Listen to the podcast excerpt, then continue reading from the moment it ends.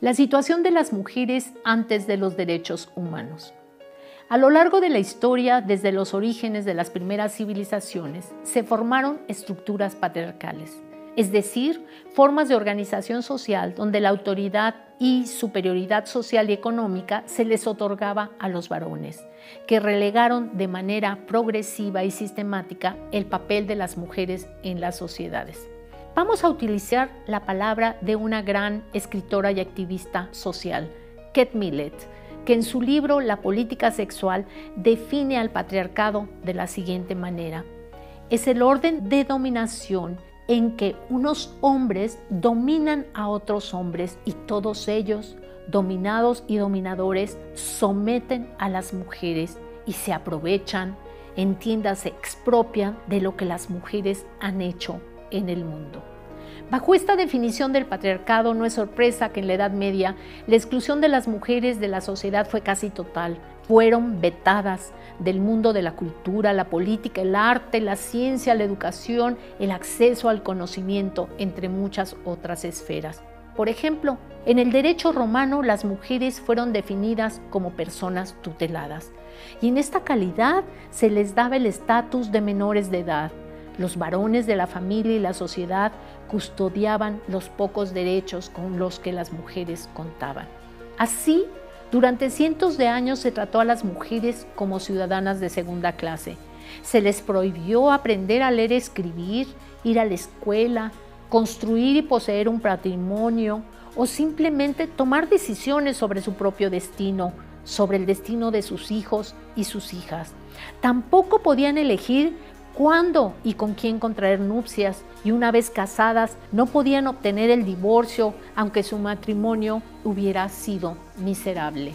Las prohibiciones y trabas hacia las mujeres también limitaron su posibilidad de optar por una profesión distinta al cuidado de los hijos e hijas en la familia, relegando con ello su vida exclusivamente al espacio privado, sin la posibilidad de ejercer cualquier libertad de movimiento en el ámbito público.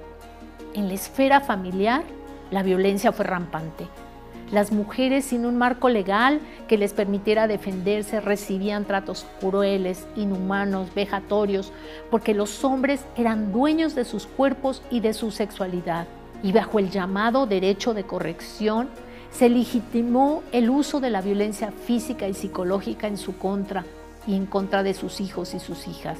Lamentablemente, estos abusos aún están presentes en las sociedades actuales y se manifiestan no solo en las prácticas, sino en los pensamientos y sentimientos de la sociedad, como lo analizaremos más tarde.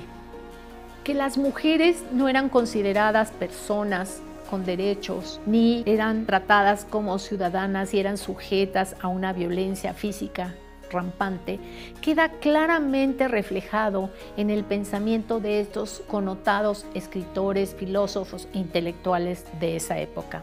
Por ejemplo, Rousseau dijo, a las niñas no les gusta aprender a leer y escribir y sin embargo siempre están dispuestas a aprender a coser.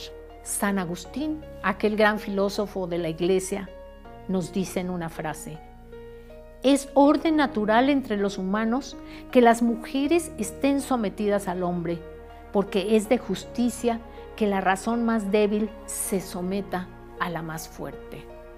Dostoyevsky, este gran escritor, nos dice sobre las mujeres, la vida de toda mujer, a pesar de lo que ella diga, no es más que un eterno deseo de encontrar a quien someterse. Balzac nos dice, debéis retrasar lo más que os sea posible el momento en que vuestra mujer os pida un libro. Aristóteles, en cualquier tipo de animal, siempre la hembra es de carácter más débil, más maliciosa, menos simple, más impulsiva y más atenta a ayudar a las crías. La hembra es hembra en virtud de cierta falta de cualidades. Es un hombre inferior, la naturaleza solo hace mujeres cuando no puede hacer hombres.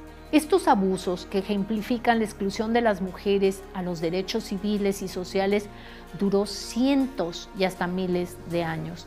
De hecho, la reivindicación de ciertos derechos civiles para las mujeres, como el derecho a votar, el derecho a acceder a la educación, no se materializó sino hasta bien entrado el siglo XVIII.